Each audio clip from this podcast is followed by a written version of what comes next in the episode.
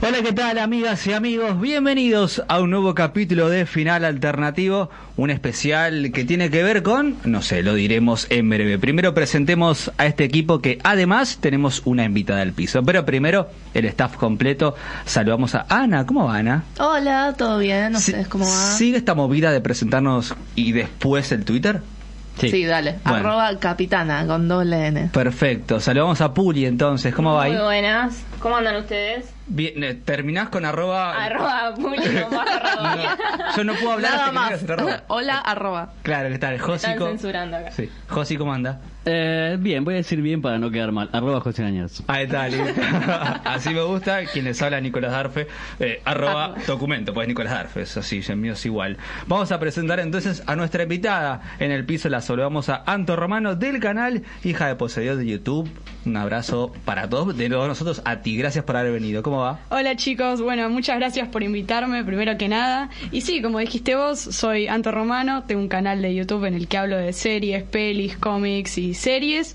Y nada, nuevamente muchas gracias por invitarme, así que vamos a estar hablando un rato. Y es una chica con la que no puedes ir al cine porque te habla en el cine. Bueno, pero Perfecto. comenta lo que está sucediendo. No, pero tenés que a veces es divertido, a veces no. Pero te juro que la ansiedad me gana. ¿Pochoclos? ¿Sí o no? Mm, a veces, No, depende. No, no se puede comer adentro del cine. Los pochoclos se compran, se terminan antes de la película. Sí. No, pero me gustó su respuesta igual, depende, está bien. Ya, Depende. ya hablamos de esto. El hilo fantasma no la vas a comiendo pochoclos. A Quiet Place tampoco. Ten- bueno, ahí tenés razón. ¿Dulces Pará. o salados? Ah, sí. No, dulces. No, dulces, dulces, dulces. Ahí no hay discusión. No, para, eh, no nombraste tu Twitter. Ah, arroba hija de Poseidón.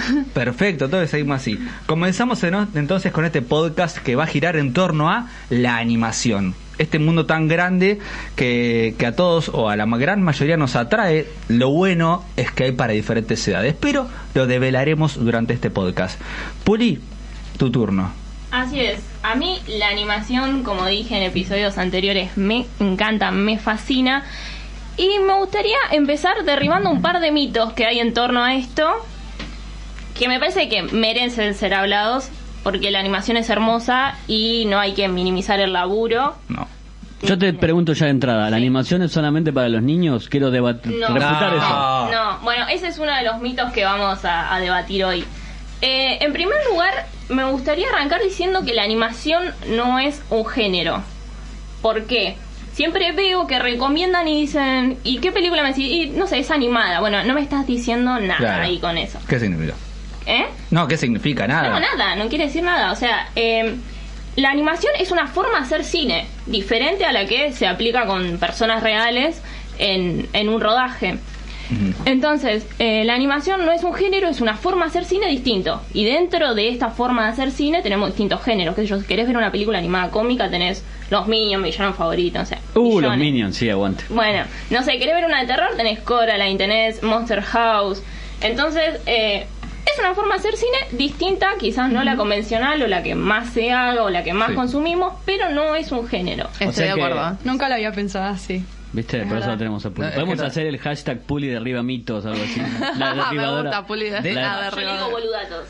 No, eso no, No, me no gusta. son bien. Me gusta, pero es como viste los cazadores de mitos, o sea, derribando mitos. Claro. De hecho, creo que cine. acá la mayoría, o creo todas y todos, odiamos las personas que dicen, no, yo no miro eso porque es dibujitos. Ah. Ah, ahí es la peor explicación operada en el mundo, ¿entendés? Sí. Odiar es un poco fuerte, pero los detestamos. De lo que se pierde. No, no, yo sí los odio. Yo, lo- yo voy a meter Con pasión. Sí. No digo, pero sin violencia, queremos creer, ¿no? obviamente. Sí.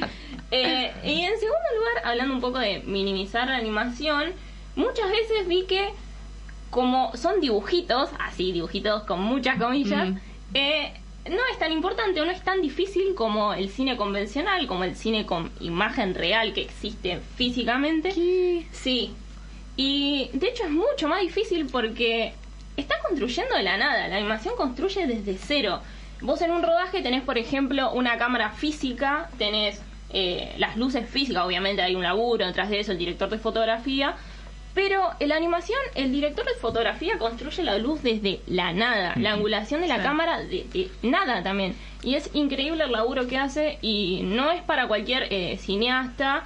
eh, Perdón, recordémosle Sí. a nuestros oyentes que Puli es estudiante de cine, entonces no es que está hablando de esto de la posición del espectador recómoda, no, ella si lo dice por algo es, pues está de ese lado también.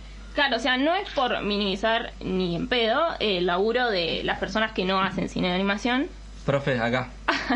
Juancito de Cine Escrúpulos. Eh, la pregunta, un director de cine live action, ¿también eh, tiene la capacidad, si se quiere, eh, la facilidad de hacer también películas animadas o hay especialistas para animación? No, o sea, hay de todo, depende de lo que a vos como director te guste. Hay muchos directores de películas animadas que se fueron para live action. Por ejemplo, el director de la película Paranorman, que es de un estudio que voy a hablar ahora, eh, va a ser la nueva de el spin-off de Transformers. ¿Cómo se llama? No, Bumblebee. Bueno, Bumblebee. Sí, y ¿Por bueno, también así? al revés. Tim Burton es el claro ejemplo. hace, claro. hace lo que quiere Tim Burton, pero bueno, lo es medio fan de Tim Burton, ¿no? Eh, no de las películas live action, sino las Polémica. animadas. Polémico, polémica. Igual acá lo bancamos, ¿eh? Hace unos cuantos episodios que lo venimos bancando. Sí. Para igual yo tengo una, una, una notita para Nico.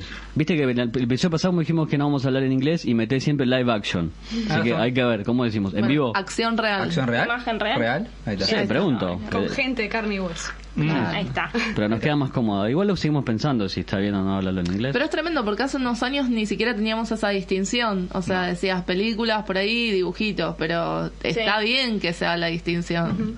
Debería ser. Sí, debería hacerse. Y por último era un poco lo que mencionábamos recién, la gente que asocia la animación a el público infantil. Mm. No, Ah. malísimo. No. Yo pregunto, ¿hay una clase de cine que sea especialmente para chicos? No, para mí no. No, no, de hecho Disney ya no hace películas para niños, Es o verdad. sea, lo ve un adulto y capaz se ríe más que un niño o una niña, ¿entendés? Sí. Sí. Sí, o llora más. Oh, claro, llora más eso. Claro, o sea, no, por eso eh, decía anteriormente lo del género. Eh, no es un género, es una forma de hacer cine. No existe la forma de hacer cine para un público específico. Tenés live action que son para un público infantil. Se me vienen mini espías a la cabeza, por ejemplo. Uy, ¿me recomendás Mini Espías? No la vi nunca. Nunca. Sí, sí, sí. Lo pensó, La- las, lo prim- dudó. las primeras dos sí, ya Menos después 3D. no me agarra 3D no igual. la veas Igual nunca. nunca termino de sacarle la ficha a Mika qué es lo que no le gusta y qué es lo que le gusta mucho. Es como que le gusta todo. Ve Pero es muy 700. crítica. Es cierto, es verdad. Está muy bien. Desde su Ella profesión. ve Pero- todo, Sí. pero con un pensamiento crítico. Eh, sí, el tema es que yo entré a estudiar cine y me quemó la cabeza. No puedo Claro. ver una película sin analizarla hasta la más mínima del mínimo, mínimo detalle y nada, está bueno a veces y a veces no. Tal Como cual. que una película que capaz no te no te quiere vender mucho y ya la, la matás. Quiero trasladar lo que vos estabas contando recién a un ejemplo de la vida real. Anoche quise buscar el jorobado de Notre Dame en una plataforma de streaming Sí. que no vamos a nombrar. Y no es la que están pensando. Ah, Bien, así me gusta. y, y no la no sabía por qué género buscarla digo bueno drama no encontraba ninguna de dibujitos Sí. y me tuve que ir a infantiles Mm. para descubrir que todas las de animación estaban en infantiles. Sí. fue tremendo pero esto pasó exactamente anoche en sintonía con lo que vos estás diciendo ahora yo no puedo creer que hagan eso me Es parece que, malísimo Por ejemplo, Dumbo. Dumbo, hay la escena, la de los elefantes rosas. Más así que los chicos entienden eso. No, No, yo no. creo que... Pero el tren. Señor, O sea, ¿me va a señor, nunca vi Dumbo, no sé de qué está hablando. No. ay este chico No, bueno no. le vamos a confeccionar la Sí, guía para Por favor, No la José veas, de seguro que vas a llorar un montón. Sí, es muy triste. ¿Pero qué es creo. un elefante rosa que estaba borracho, Dumbo? Sí, ¿Posta? sí. Borracho de felicidad y así le fue. Igual yo siempre le pego, siempre le spoileo a la pobre Mika. El anterior tiré la, uno de los Teen Titans, pobre el spoiler que me metí. Sí, ya- Perdón, perdón, lo hago sin querer. Continúe, profe. Eh, nada, yo creo que mm, un poco este este prejuicio que tiene la gente se rompió cuando llegó Akira, que rompió con todo básicamente y nos metió a muchos de lleno en el anime eh, japonés que es bastante diferente a lo que estamos acostumbrados de ver y eso está buenísimo para terminar con este prejuicio así que si alguien tiene esto de que la animación es para chicos podría empezar viendo algo de anime como Akira o ponerle la animación también eh, se mezcla con lo musical Eh, por ejemplo Pink Floyd The Wall eh, la película tiene animación, tiene música, tiene cosas reales. Yo creo que eso es lo fantástico de la animación, porque creas de la nada y a la vez lo puedes unir con cosas que ya existen. Sí. Hay un capítulo de Kill Bill, vieron que Kill Bill volumen 1 y 2 está dividido como en capítulos. Sí. Y hay uno que es toda la historia de trasfondo de Orenishi, que está animado. Sí. Y es, está hecho en estilo anime. Y está buenísimo porque más allá de Kill Bill es una película súper sangrienta, tiene como un límite un montón de homenajes, ¿no? Y tiene como un límite que está buenísimo y esa parte me parece que hubiera sido tremenda hacerla en acción real, Uf. como que hubiera excedido ese límite. El anime tiene mucha sangre. Sí, Eh, pero al verlo animado, o sea, fue otra cosa y además le metió un dramatismo, una cosa hermosa. A mí me, me encantó cómo estuvo hecho eso. Me, me parece como muy buen recurso para meter una película de acción real. Sí. Ah, Igual nos retrotraemos un episodio anterior y pensamos Sí. si deberíamos verlo con la mirada de ahora de Quentin Tarantino, de sabemos lo que le ha hecho a Uma. Mm. Habría que verlo de vuelta, porque hay que Sí. hacer ese ejercicio. Para, te quiero hacer una postilla que lo que decide mezclar animación y gente Sí. real, que de hecho la primera, una de las primeras fue en 1914, Winsor McKay, que hizo Gertie the Dinosaur, que está en YouTube, la pueden buscar. Que es el, eh, Winsor McKay es uno de los mejores autores de cómics, de tiras de cómics que, que existió, pues ya se pasó para el otro lado que tenía una creatividad increíble. Es un cortito de 14 minutos que es increíble. Búsquenlo. De hecho, de paso, metemos ya toda la historia de la animación. Que de hecho, podemos decir que, lo- se lo dije antes, es. Desde que el primer protohumano dibujó un din- dinosaurio, un bisonte en una pared pensando que se animaba, ya acompañó al hombre de la animación. Desde la que- prehistoria entonces. Desde, desde antes de que existiera la noción de escritura ya había animación, así que... No, pero vos estás hablando de dibujo, dibujo Claro. fijo. Pero vos no sabés cómo lo veía. es otra yo, lo cosa. pienso, yo lo flasheo Claro, como eh. que el cavernícola miraba y lo, lo, No, lo eh, veneraba bueno, por ahí había dios. consumido alguna Sí. sustancia. No, no, lo que José llama. eh, No está mal tampoco. Perdón que no, No, lo materia, pero la semiología lo llama como contacto, que es a lo que vos te genera. Sí. Ok. Entonces, capaz que lo que José es al quien estaba en ese momento, en ese presente de esa época, en la Sí. prehistoria, le generaba algo, eh, como capaz significaba algo esa animación. O que, no sé, o que entre unos días va a pasar una manada de. No sé, de- Claro, bueno, de hecho, Mucho. animación significa alma, que sería una especie de dotar de alma a algo que no lo tiene. Ah, Oh, qué lindo. Entonces, Sí, sí. tiernis. De hecho, creo que el título puede ser Animarse a animar, me gusta. Hashtag tiernis, me gusta. Bueno, y enganchando un poco con esto y para cerrar también, eh, me gustaría recomendarles eh, un estudio que me parece a mí de los mejores junto a Pixar, que es el estudio de Laika, que hacen, eh, se especializan en stop motion, animación stop motion, que para quien no lo sabe es animar fotograma por fotograma. Imagínense el laburo demencial que es eso. En un segundo hay 24 fotos. No. Imagínense una peli que dura una hora y media como mínimo. Entonces, eh, este estudio tiene cuatro películas, ya va por la quinta, y tiene éxitos como Coraline, que es, son bastante macabras sus películas, pero sin dejar de ser aptas para todo público. Eh, después tienen Paranorman, eh, están los Voltrox, y para mí una hermosura que sacó hace dos años, que estuvo nominada al Oscar, y que me voy a enojar mucho porque le ganó Disney, eh, es Cubo. Sí. Cubo, que es un laburo demencial, es la película de animación con más presupuesto de stop motion y que tiene escenografías y decorados de hasta 2, 3 metros, o sea, es No, una es una locura.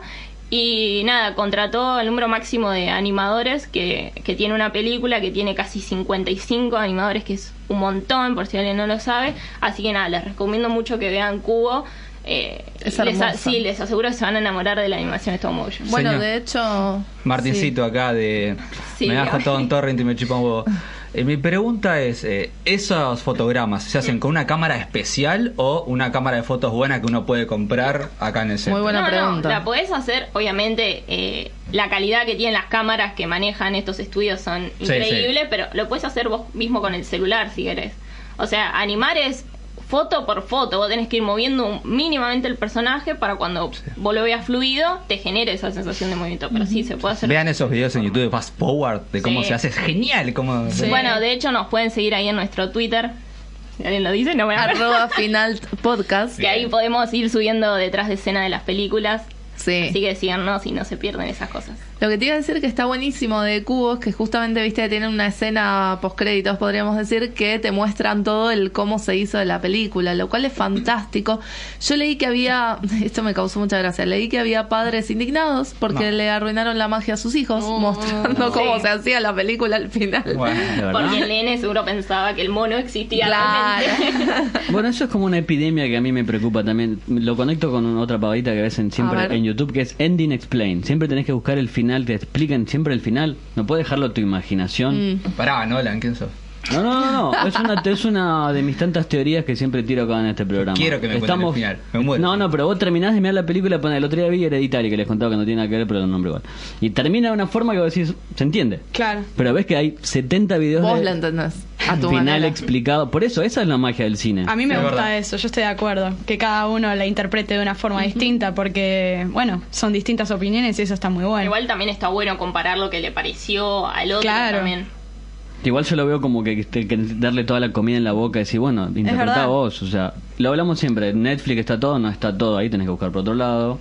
No, no hay que crear una generación de Netflix planeros. Son de vagos, diría pues. Te viste muy bien ahí. Es como los finales abiertos también, que dejan a tu interpretación. Para mí está buenísimo porque desarrolla un montón de capacidades que, que son necesarias para Sí, la vida. fomenta hoy en la imaginación. Claro, Claro, Pasa exacto. muchas veces que acosan a los directores, a los guionistas para que Explique. expliquen. Claro, ¿y esto qué Pasa, dice? sí. No. O sea, yo creo Para, que... A menos que sea J.J. Abrams y me quieras explicar la caja misteriosa. Yo a esa no la banco. Todo lo demás. No, o The Lost. En la entrevista de Ant-Man and the Wasp a eh, Lillian. Sí, ¿es el Evangeline? Lilly. Evangeline Sí, estaba indignada. Le preguntaron por el final de Lost. Sí, vos hace 10 años. ¿entendés? O Tarantino Sí, aparte- nos puede decir que hay dentro de la maleta de Pulp Fiction. Claro, no. Pero es un McGuffin. Y esto, bueno, no, tal cual, pero eso fue justamente lo que lo que tiró Evangeline Lilly, estaba de acuerdo con vos, dijo, Sí. chicos, Love se trataba de eso, de interpretaciones, entonces ¿qué quieren? Que les expliquemos el final, no Sí. tiene Ay, ningún me- sentido, arruina todo el viaje. A mí me encanta eso, la verdad. Porque Sí. después me quedo 40 Rebanco. años haciéndome la cabeza y es buenísimo. Es Sí, sí, espectacular. te, te deja muy manija. Pero bueno, es- son dos preguntas que hacer. ¿Cómo es el final de Lost y cuándo vuelven los simuladores por una película? Son dos preguntas que siempre hay que hacer y que no gusta, pero bueno. Por consecuencia se hace. Entonces Vamos- tiramos los mitos abajo con Mika, que es la animación es para todo el mundo. basta. Ah, sí, puedo decir algo al respecto Dale, de que sí, es para todo el mundo. Eh, mi papá cuando este año salimos de ver Los Increíbles 2 salió más feliz que yo. Porque yo le había dado mucha manija, tipo, ay, 14 años después la peli, la peli, la peli. Y salimos y me dijo, ay, boluda, tenés razón, es increíble. Y le encantó ¿Así te y dijo tu ya padre? tiene, ya tiene casi 60, así que... Ah, se sintió identificado por Sí. ahí. Pará, igual me preocupa Y me, que y me lo re ve- gustó que le haya gustado. Lo ve como un geronte recontra viejo al padre, tiene 60 años nada más. No. Vos porque sos milenia y tenés Y 14 encima años, le digo por su nombre, nunca le digo papá, así que pega. Homero. le digo Cele, Adrián, para mí. Bueno, entonces una de las ideas de este podcast es derribar ese mito de que la animación es para todo el mundo. Es un mito derribado ya de por sí solo. Digo, no, no, los que estamos Sí. en este mundo. Sí. Bueno, pero el común de la gente, esa enteleque que hablamos siempre de la gente, por ahí no, Estoy no de está de acuerdo. acuerdo. Es verdad. Y yo lo que traje acá para hablar un poco, quise hacer un, un repaso, al menos de mi punto de vista, de, de las series y, y un poco también darle no solo práctica para hablar de las series, de la historia de las series animadas, sino basarlo en una teoría. A ver. Va a ser un poco la parte aburrida porque tiene que ver con el estudio de las ciencias sociales, pero bueno, Pero hazlo divertido, Nico, vos podés. vamos a ser divertido Dale. porque Dale.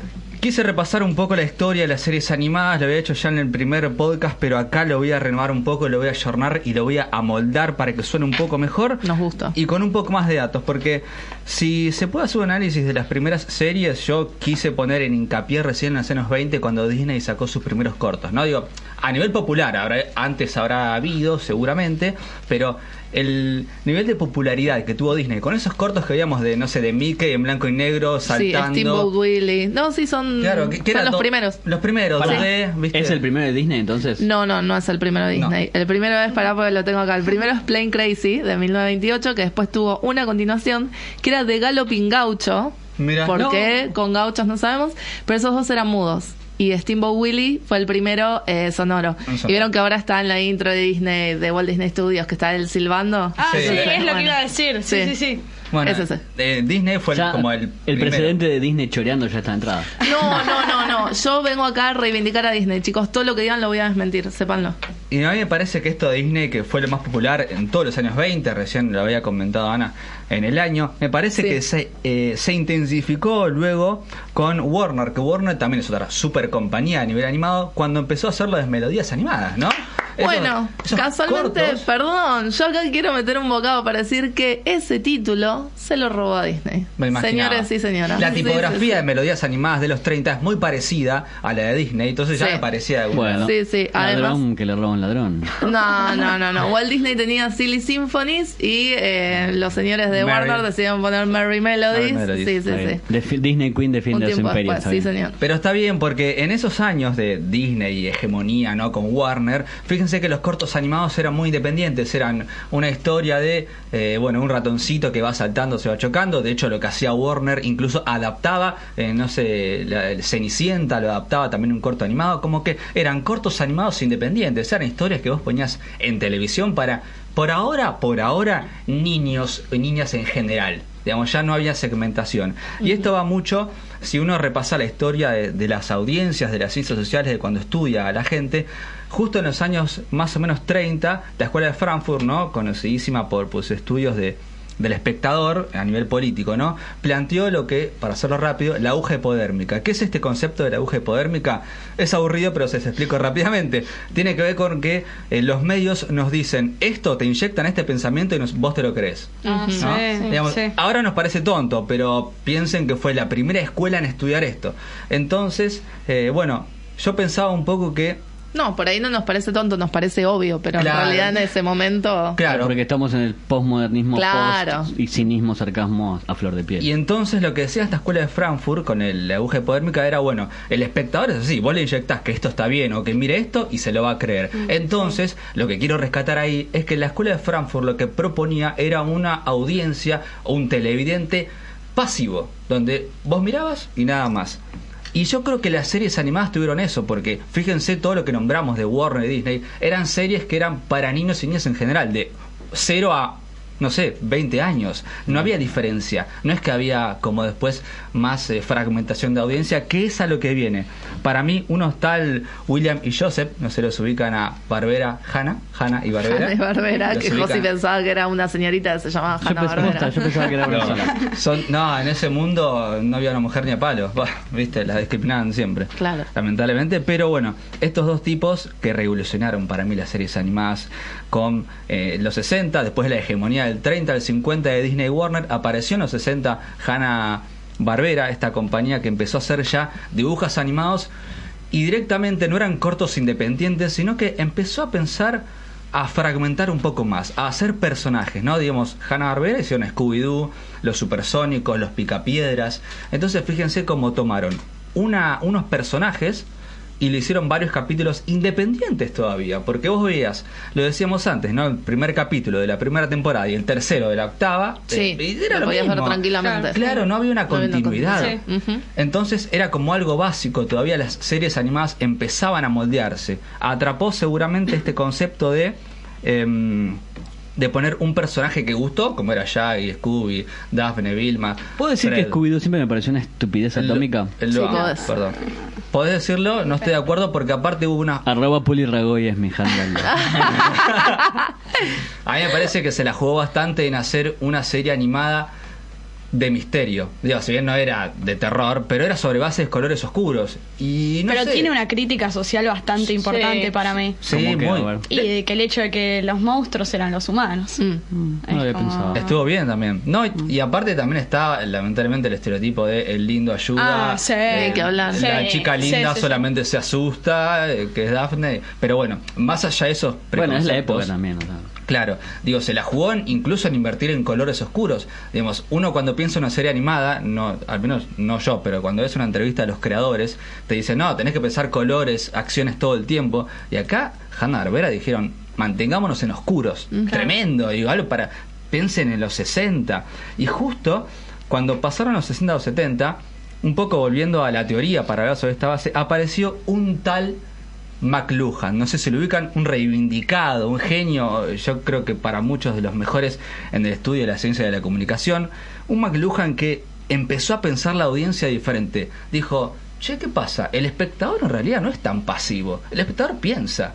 McLuhan, que fue como para muchos es idolatrado por lo que piensa, le buscó la vuelta a la escuela de Frankfurt y dijo, che, en realidad a vos te dan una información de la televisión Pero vos sos ser humano, vos la procesás, vos la pensás, vos la discutís, vos te la argumentás. Creas otras cosas a partir de eso. Claro, vos tenés un background en la vida como para que lo que te informen sabés si, ah, si viene de acá es porque no sé si creerle. Si viene de allá, mm, me parece que... ¿No te gustó el final y haces un fanfiction? Claro. Puede ser también. Pero este McLuhan, eh, en su teoría fue, che, no hay un espectador pasivo, hay un espectador activo. Digo, de hecho, ya empieza a haber una especie de contrarrespuesta. Si la gente no le gusta, deja de verlo.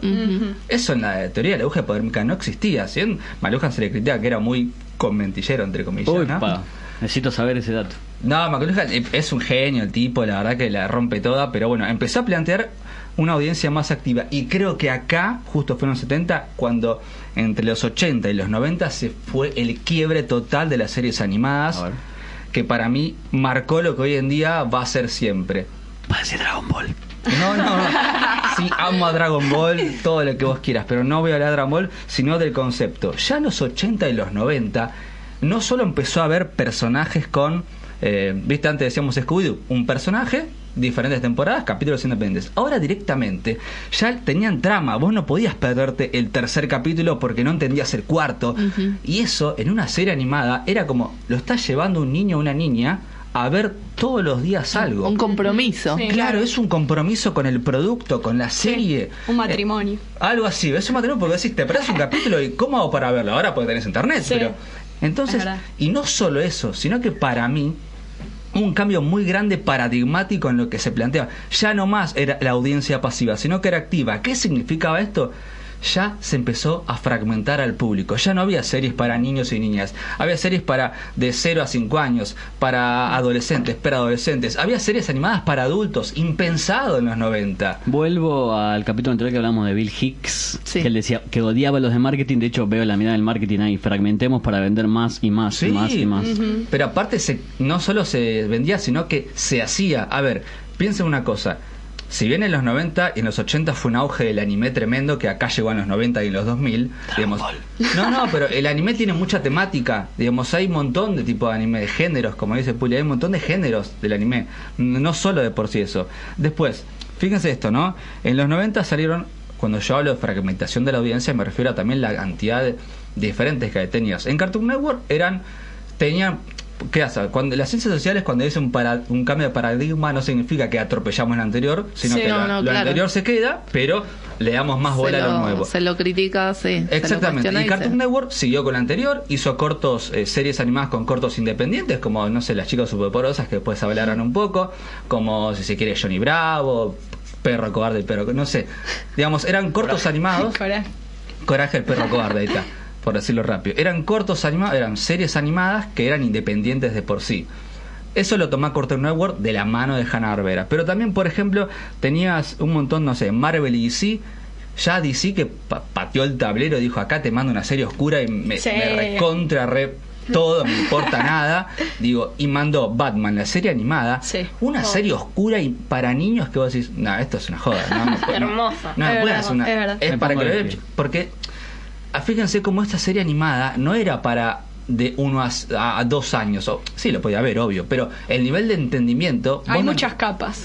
hay muchas capas ahí está vos no entendés lo mismo cuando tenés Claro. 5 años que cuando tenés 15 cual. capaz Ujú. entonces ya empezaron a patear el tablero y a hacer series hasta incluso para preadolescentes. Nickelodeon hacía Hey Arnold, por ejemplo. Ah. Eso era más para adolescentes. Sí. Digo, vos te identificabas porque ibas a la escuela y vías esas cosas.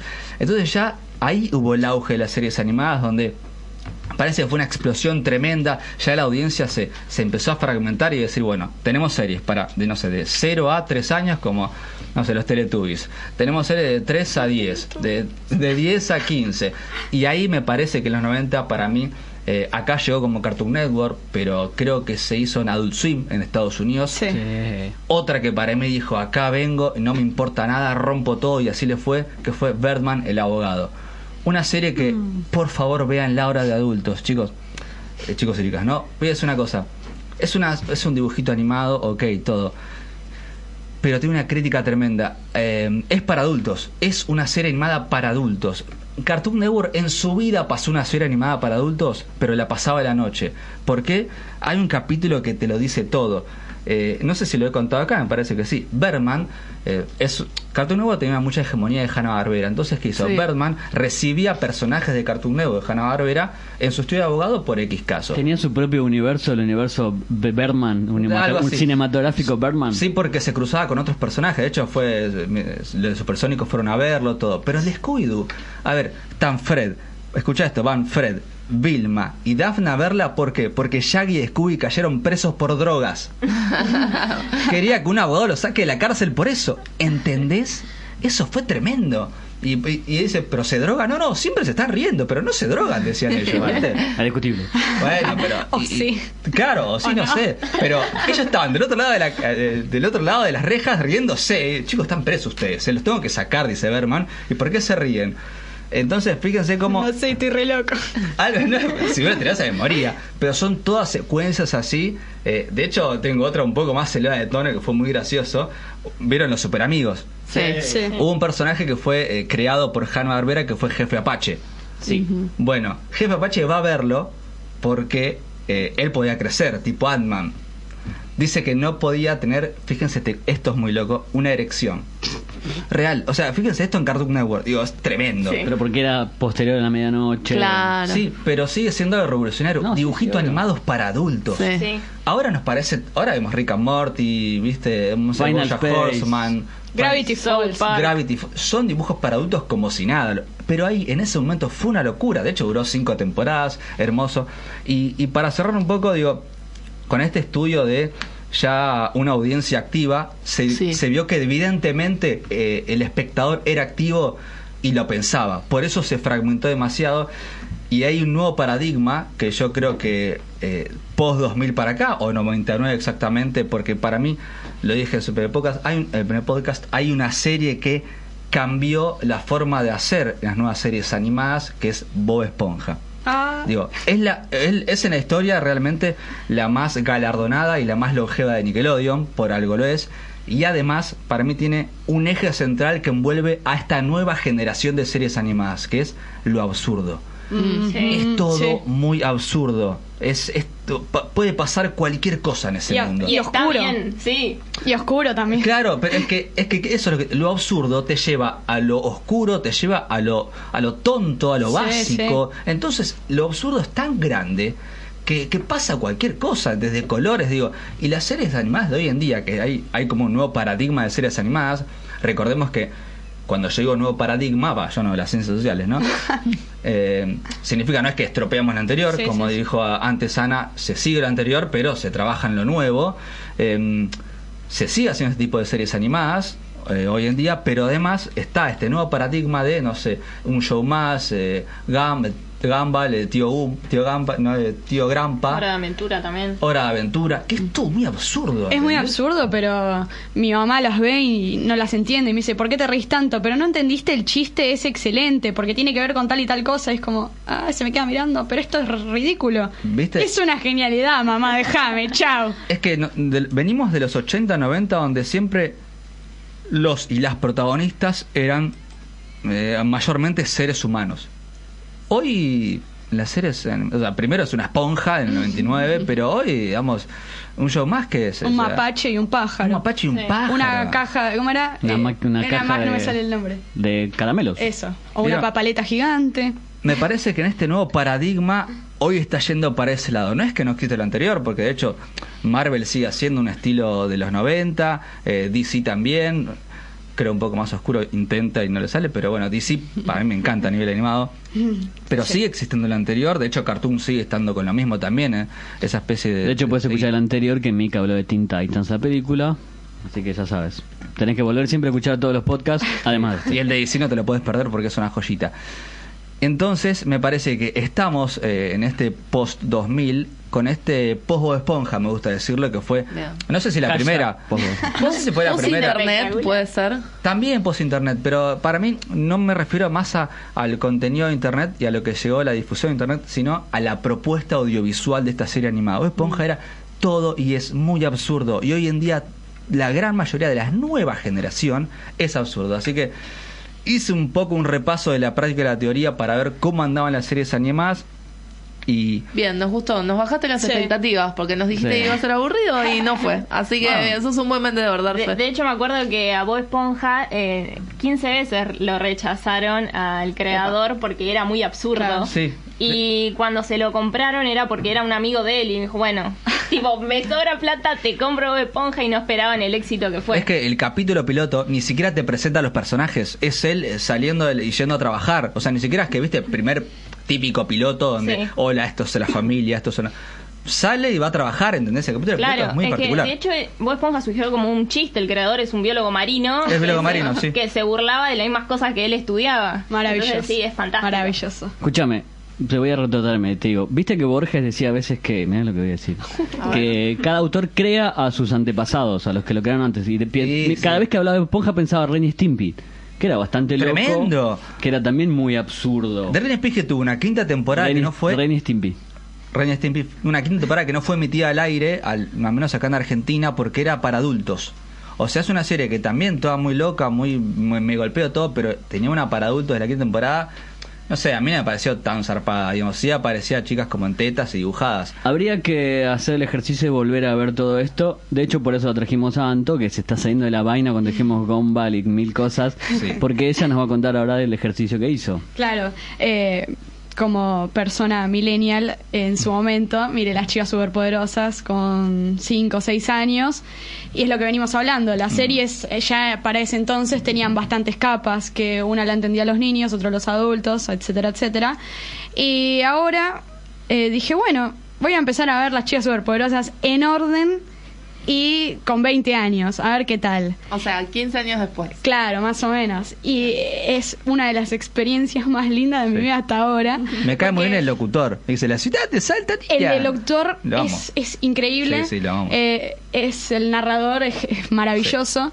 Y estoy notando y encontrando un montón de referencias y cosas que en ese momento claramente no que dan pauta de que me vienen educando bastante bien desde Bien. ese entonces eh, y por algo le tengo tanto aprecio a Cartoon Network porque en su momento yo tampoco me sentía muy identificada con los personajes eh, femeninos pero las veía a ellas tres en especial a Burbuja eh, Refresquemos cuál es burbuja porque el azul. La que era la turquesa. más Era la más así. Sí, Hola, la soy burbuja. la que siempre estaba sensible, con peluches. Yo era bastante así. Yo tipo, tengo no- poco de bombón, a mí me cae muy bien bombón. No, yo amo a Bellota. Bellota. Sí, la Claro, ahora, ahora es como, bueno, yo Sí. soy bellota, Sí. pero en ese momento y en mi corazón siempre voy a ser bur- burbuja. Eh, porque La más infantil era, digamos. Claro, Sí. pero yo encontré que, por ejemplo, o sea, lo empecé a mirar de vuelta porque un tuit decía, eh, Bombón era la líder, pero eso no quitaba que las otras dos, eh, la opinión sea más o menos valiosa. Ella las dejaba opinar igual y siempre las impulsaba a que sean mejores. Bellota, por más que sea ruda, en momentos mostraba eh, sensibilidad y y una cosa tampoco quitaba la otra. Y lo mismo con Burbuja. Tridimensionales de entrada. Claro, y Burbuja, al ser la más sensible o, o aniñada, hay un par de episodios que la mina salva al día. Y vos decís, bueno, pero no está mal que llore y al mismo tiempo te mate a trompadas. Es excelente. Y lo que más para mí rompe completamente es el profesor Utonio. El hecho de que en el- los 2000 hayan hecho un padre soltero con tres chicas, eh, mostrando que lava los platos, cocina. Sí. eh, Y que con azúcar, colores y mucho. Claro, pero ahora empezás a entender bien qué es la sustancia X. X, Es ¿qué es la sustancia X? ¿Qué es? ¿Me pueden explicar? ¿Lo saben ustedes? Y se llama utonio. Utonio es un... Plutonio. ¿Un material? Claro, Radioactivo. algo así tengo entendido, pero vendría a ser para mí lo que corrompe la sustancia X. No sé, es medio raro. Ah, eh, Sí, el lenguaje inclusive. Ah, ajá. Este, y nada, hay un montón de episodios que lo muestran a él con un delantal, eh, ni hablar de la cantidad de veces que se enfrentan a los típicos superhéroes machitos y les dicen, pero ustedes no son para nada Sí, fuertes, eh, ustedes no pueden con nosotros y cinco minutos después les dan una tremenda Ajá. paliza y los héroes se quedan, pero ¿cómo es esto posible? Si encima ustedes que no tienen madre, no sé qué. No tienen dedos. Pero lo aclaran, claro, también. Y son solo unas niñas. Y hay un episodio increíble, como que se enfrentan a los Vengadores combinado con la Liga de la Justicia, que quieren ellas entrar a esa academia y le dicen que no, que no, que no, que no. Y al final del episodio, cuando los derrotan y pasan todas las pruebas, le dicen, bueno, pero ustedes no pueden entrar porque siguen siendo niñas, siempre metiéndole esa excusa de que son niñas. Eh, y en su casa no tienen un rol eh, femenino.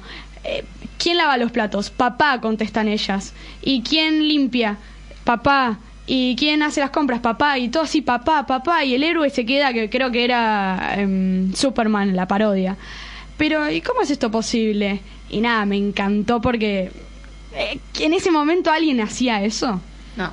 Es para pensarlo. No. me gusta, Creo que no. me gusta mucho ese ejercicio y volver a ver todo. La verdad que nos damos cuenta Yo- del nivel que tenía las chicas superpoderosas. Señor, una pregunta.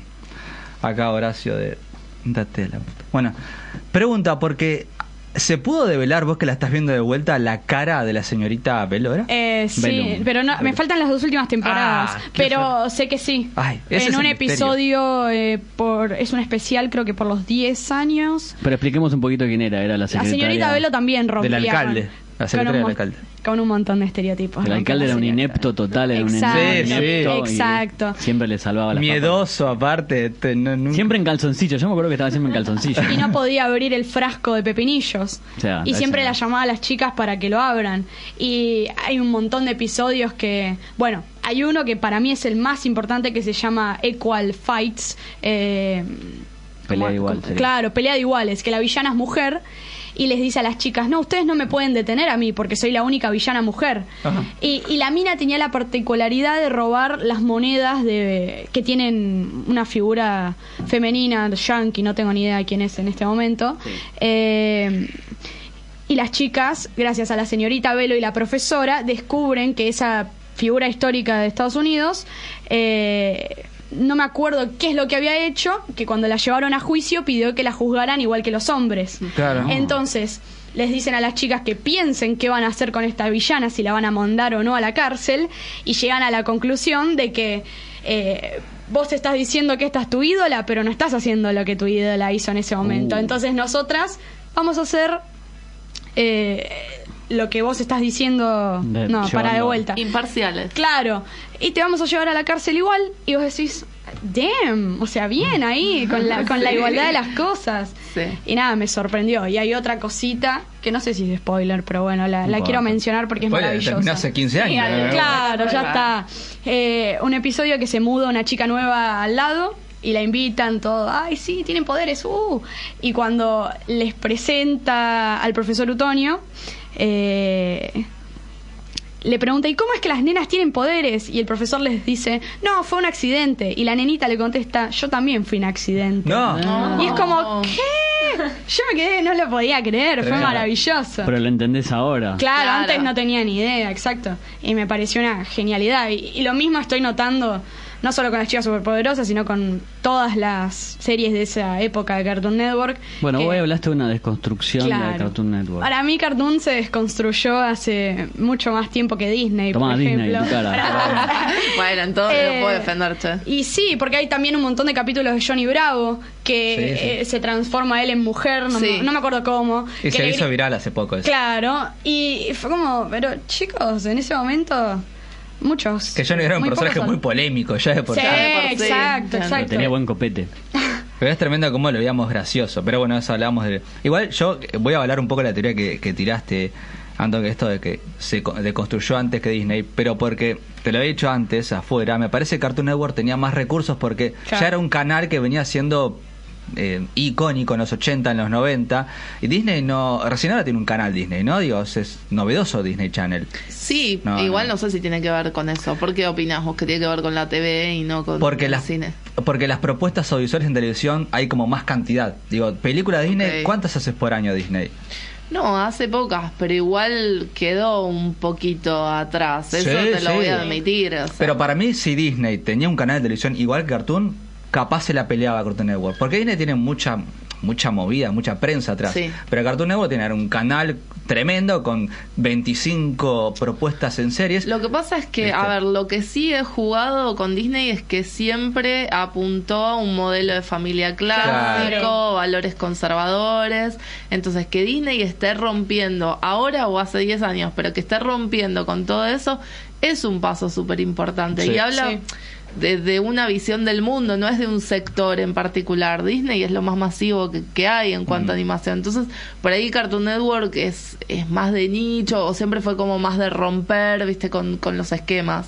En cambio, Disney es Sí. como más conservador. Entonces, que Disney esté rompiendo con todo eso, me parece está buenísimo, es Obvio, re valioso. Es re valioso. Otra serie que ahora está haciendo un boom, que en la Comic Con en San Diego anunciaron que va a estar la película, es Steven Universe. Ah, sí. Eh, la tengo que ver también de principio a fin porque me parece una maravilla el, el concepto. ¿Para verla o volver a verla? no, verla, no, nunca la vi también exactamente. la. Bueno, y ahora Hora de Aventura. Claro, que, terminó, y sí. también me spoileé algo, pero me parece maravi- maravilloso, no, no me puedo quejar porque es maravilloso el spoiler, así que nada, y- y a mí yo soy fan del humor absurdo, así que consumir Cartoon Network es algo Y hoy en de día la siempre. mayoría son así. Eh, Habría que ver. Para, te hago una adenda que puede. Pensé, pensaba el episodio que hablamos de Doctor Who, hablando de mujeres en, el, en toda la cultura, Sí. y decidí que voy a empezar por este nuevo de Jodie Whittaker, y de ahí voy a ir para atrás. Bien, fantástico. Me parece perfecto. Está, está pensado para eso. Sí, porque ya me, me cebé mucho con esto y dije, bueno, voy a ver esto, porque la verdad, la verdad que estoy de a poquito viendo las cosas, vi The Good Place, excelente, vi Ah, Cobra Kai, excelente.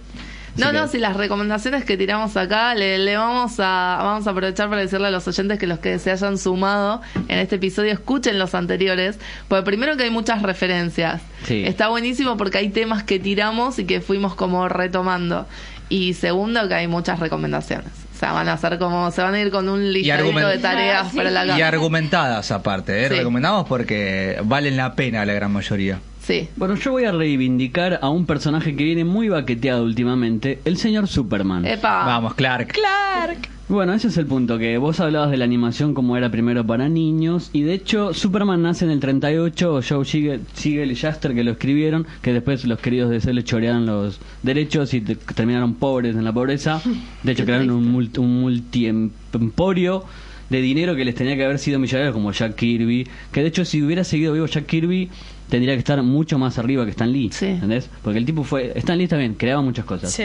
pero era Jack Lee, este, este, ¿cómo dije? Se me escapó el Jack nombre. Kirby. Jack Kirby y- Sí. y, una plétora de autores, eran un montón, Claro. no era solo él. Es que hay un tema ahí como una dicotomía entre el artista y eh, lo que hablamos no del principio, arte y comercio. O sea, el artista que no sabe venderse, Stan Lee sabe venderse. Sí, Sí. claramente, claramente, pero digo, pero no era él solo, porque ahora ya No. quedó como él es el dios y el día que se muera va a ser, se murió el cómic, no, en realidad hubo y va a haber, seguir habiendo mil. Es como hasta hace poco que con las cosas de Batman solo aparecía Bob Kane y ahora aparece recién el otro que ves, no recuerdo el Bill nombre. Finger. Bill Finger, ahí está, que, Que de hecho es- un quilombo. Bob Kane dijo, bueno, vamos a hacer esto y esto y esto. Y Bill Finger lo dibujó, ¿entendés? Claro. Es si pueden, que- vean el, el documental, que Sí, está buenísimo. claramente. Pero vuelvo, entonces Superman de entrada fue un concepto increíblemente novedoso. De hecho empezaron a hacer seriales de radio, que porque no había televisión, de hecho era solamente en cine, que podía solamente verlo en cine. Y de, de ahí se permearon varias ideas. Por ejemplo, ¿se acuerdan ese? Es un pájaro, es un avión.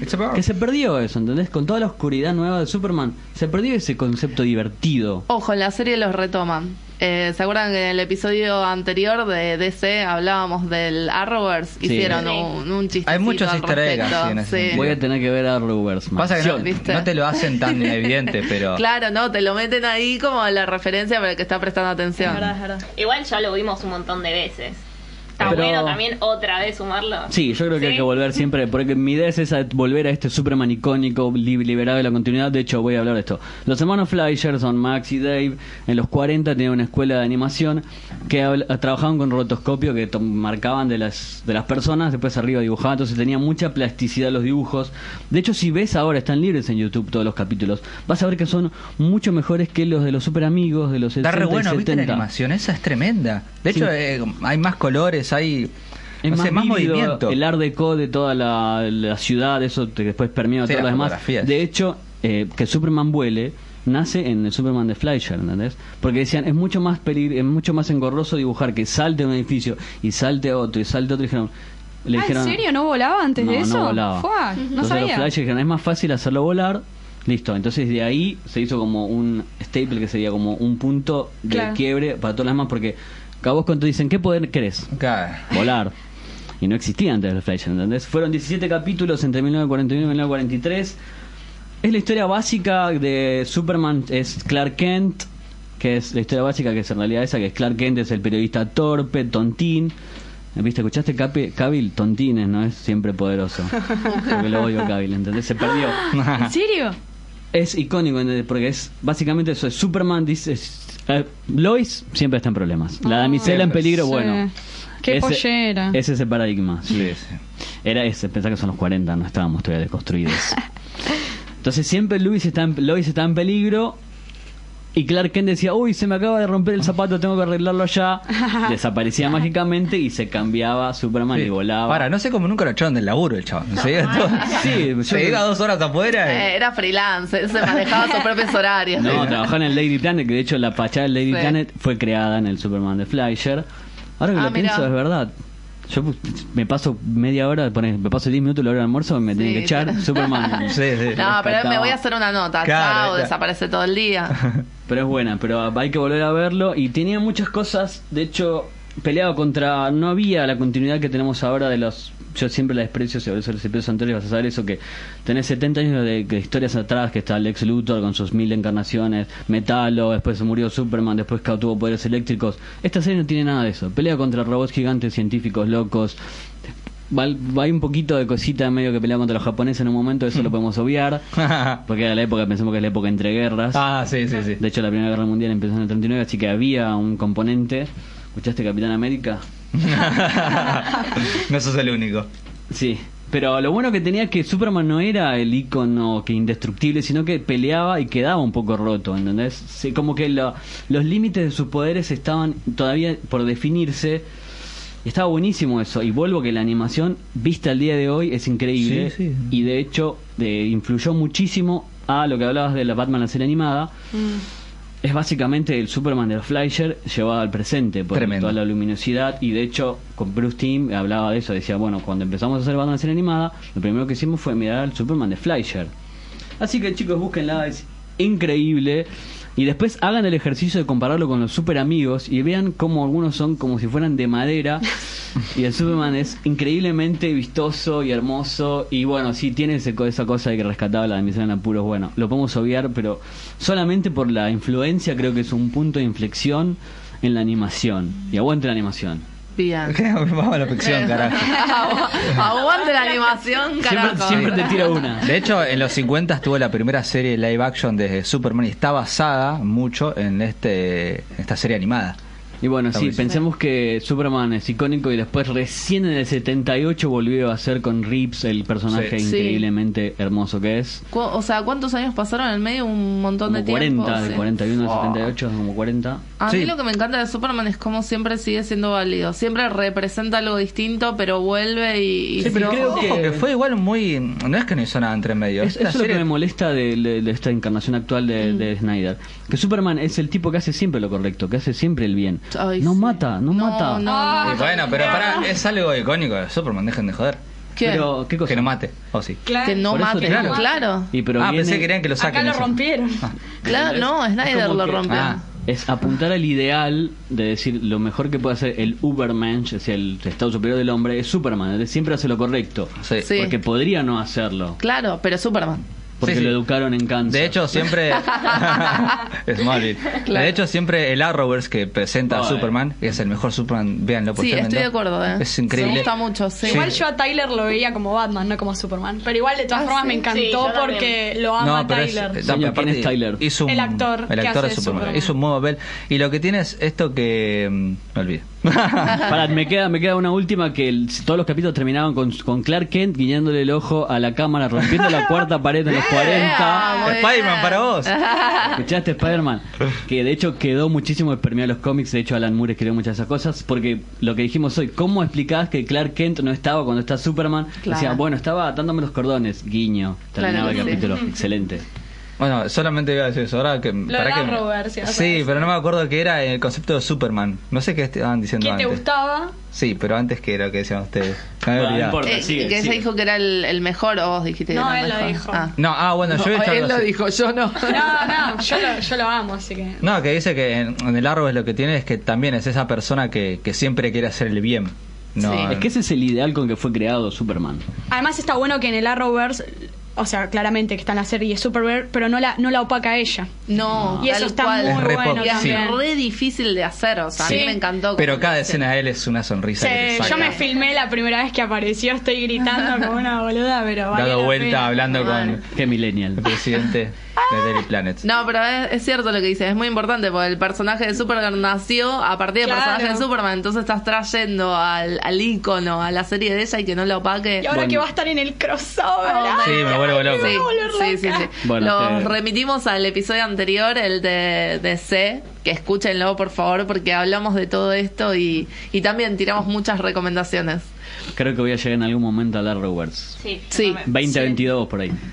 Más o menos. Con la máquina del tiempo vas Cuando a llegar. 15 500 temporadas, te. Yo también quiero hacer como una especie de reivindicación acá. Y es que últimamente, chicos, Disney está muy bastardeado. Muy bastardeado. ¿Con razón? Y- Pregunto, hashtag con razón. Para mí no. O sea, hay, hay una cuestión acá modernosa de bardear a Disney que vos decís ¿En me gusta Disney y es como, eh, imperialista, capitalista, Para mala mí, persona. Por monopólico, nada más, me da bronca. No, pero es que, mm, a ver, le Disney hizo Planera. bien. Yo creo que Planera. tenemos que salir acá a ver si, no- si no nos compró Disney. Me llegaron a decir la cámpora de Walt Disney, o sea, a ese nivel. a ese nivel. Pero, no, no, no, pero creo que, yo creo que toda la fama que tiene, todo el reconocimiento que tiene, lo tiene muy bien ganado. O sea, lo que hayan hecho a partir de la muerte de Walt Disney, bueno, es, es todo otro tema, pero yo creo que todo el imperio que fundó Walt fue base, base para todo lo que hoy en día es, es la animación y eso no se puede discutir. O sea, hay como mm, como todo un movimiento de, de revisionismo de que no, porque Disney se copió esto de acá y se copió el otro de allá y qué sé yo. Y, y la realidad es que no, chicos, o sea, la mayoría de estas cosas las inventó él y se las copiaron. Por eso a medida que iban tirando, hoy les siga diciendo, y bueno, acá hablábamos con Puli al principio del episodio fuera del aire, algo en lo que debatimos es que en teoría Disney se adjudica el primer largometraje animado cuando no es así. En realidad no. O sea, lo que lo que Disney se adjudica y que y que es cierto y que cambió la animación por completo es el primer largometraje eh, a color, animado a color y con sonido. O sea, todo eso llevó a, a la animación al nivel de ¿Cómo decimos? Acción real ahora, al nivel de las De imagen real. Vea, claro, de imagen real, al nivel de las películas de imagen real. Eh, además, ¿Cuál es la película? Blancanieves. Ay, nunca. Claro, 1937. yo en- ¿Nunca la Uy, viste? este chico, por Dios. En eso coincido, pero Disney no lo vende de esa manera. Cuando hablan de Blanca Nieves, Sí. te la venden como la primer largometraje animado, cuando no es así y es argentino el primer largometraje animado. Como todo en este mundo. o el argentinismo que somos, que nos amamos en todos sí, lados. que salió en el 17, si no me equivoco, y se llama El Apóstol. O sea, yo coincido el 17. y Disney es pionero de muchas cosas, pero no te lo venden así.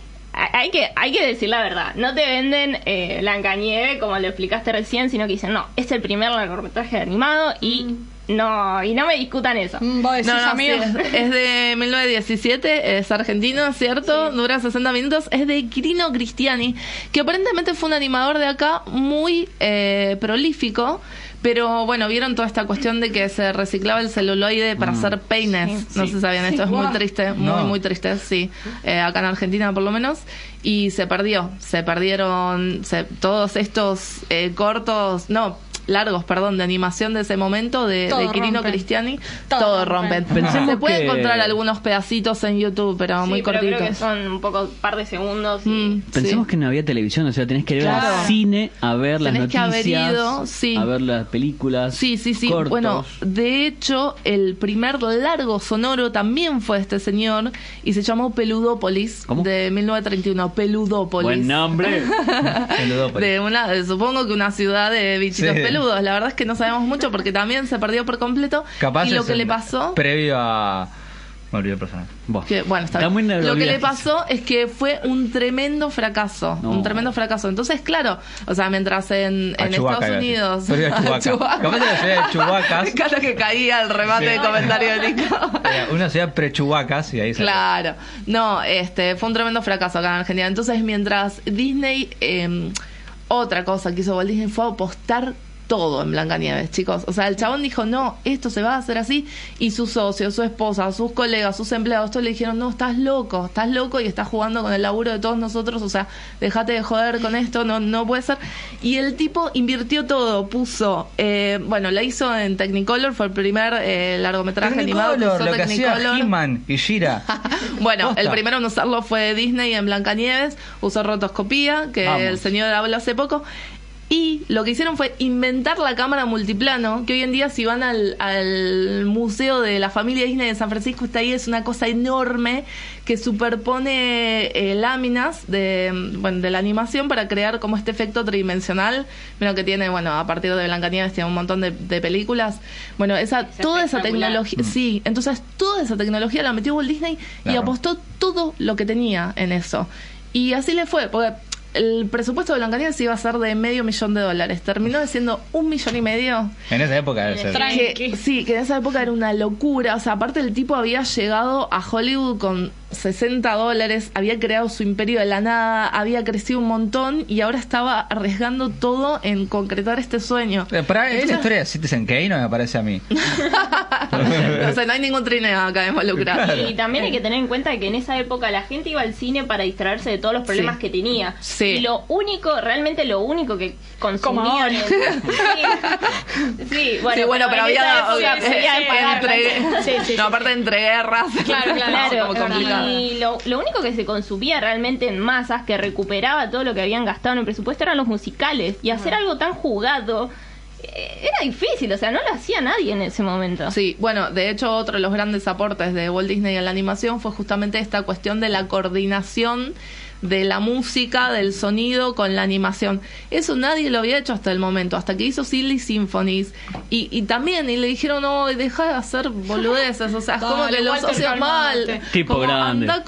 Y, y el tipo, o sea, lo que hacía era esto, era como ser un visionario. Dice, no, esto la va a romper, vamos por este lado. Y todos le decían que no, y él, no, sí, haceme caso, no sé qué, bueno. Y nada, le salió bien, porque le podría haber salido re mal. Pero lo que hizo fue usar el, este aparatito que se llama Cinefone, que era una patente de otro empresario en ese momento, que después se lo vendió Universal.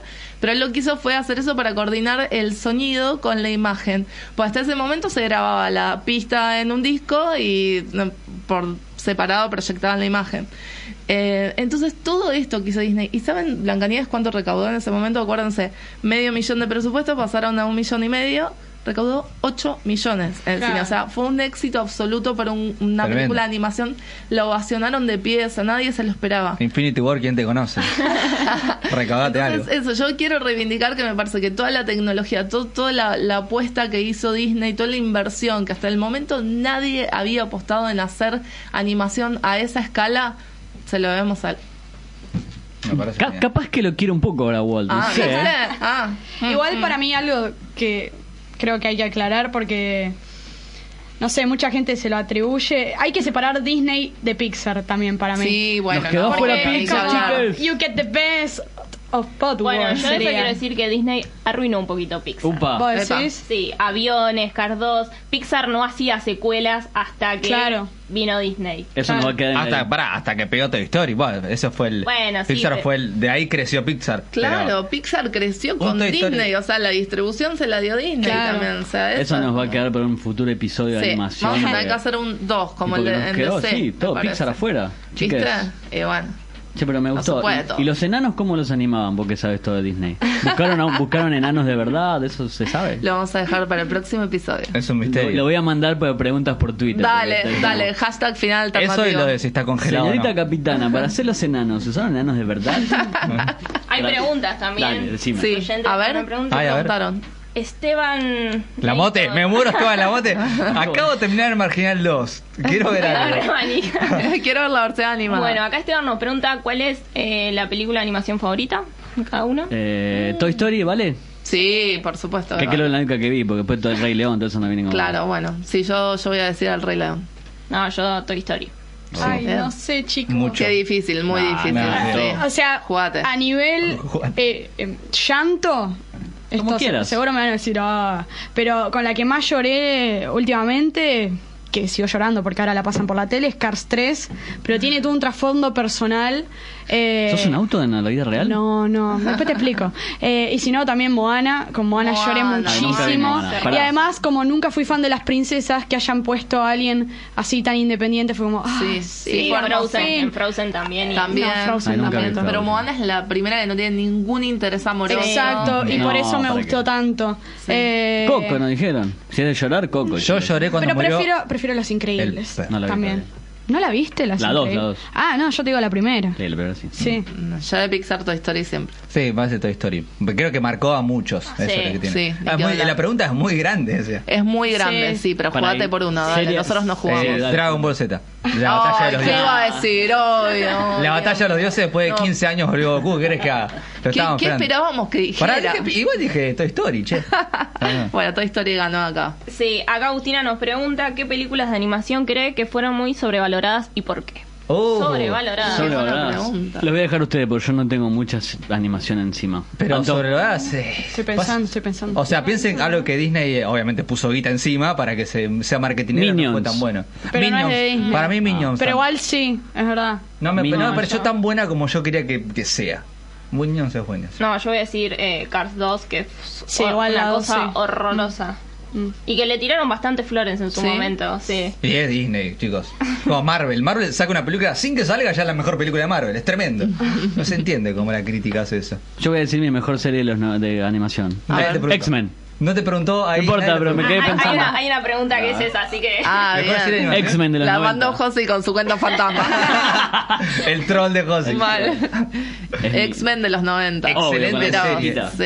Y aparte hay mucho crossover, porque aparece Spider-Man, aparece Iron Man, aparecen muchos Yo personajes. te voy a decir, ¿estamos diciendo la mejor o la preferida? La preferida, Ah, o sea, esto es todo muy subjetivo. sí. Ah, Genial. claro. Yo te voy a decir Los Caballeros del Zodíaco. Sí, un anime tremendo. Sí. ¿Compraron al final las, las cartas nuevas, las figuritas Sí. nuevas? Las compré, no me gustaron. ¿No? No, nada que ver con las de los 90. Quiero decir que hay un par de errores en el álbum. No. Sí. señor Panini.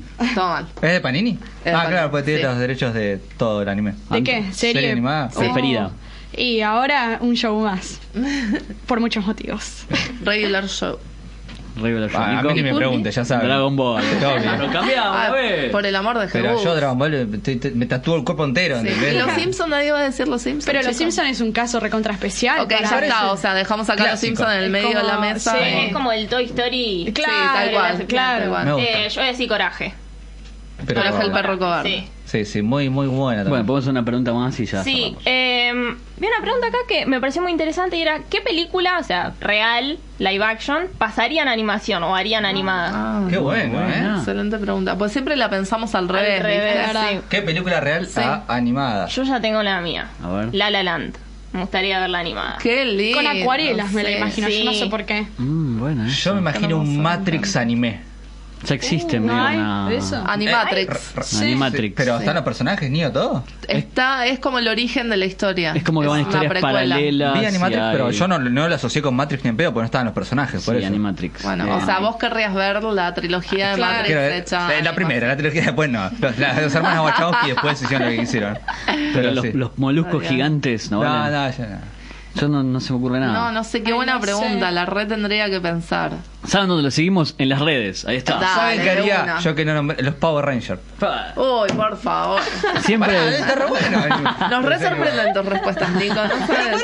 Pero no hay animadas de los Power Rangers. Hay un montón. No, animadas no. Todas las 25 en 6 temporadas Pará. son todas live action. Lo que tiene son eh, cómics y que a veces se hicieron como una especie de mini animación. Sí, Pero, Pero nos quedan afuera mil cosas. Las tortugas ninja, chicos. Yo quiero las tortugas ninja. sí. pero eso es animado. Las dos claro, cosas, porque claro, tiene pero de animado. animaciones, sí. Pero bueno, las ya, tortugas pero- Las series ninjas 80 y su las origen en la sátira Daredevil. Las Claro. tortugas, ya vamos a hablar de Jodeme, sí. ¿en serio? De verdad. Y porque cuando viene cargando el radioactivo se cae en una alcantarilla. Claro. Ese es el mejor Y ejemplo le da de que... superpoderes. La Sí. mano, el pie. Ah, Ah, ah, qué picarón. viste. Bueno, pero ese es el ejemplo de que ahí sí el doblaje está bien. Porque el, el doblaje original es eh, Teenage...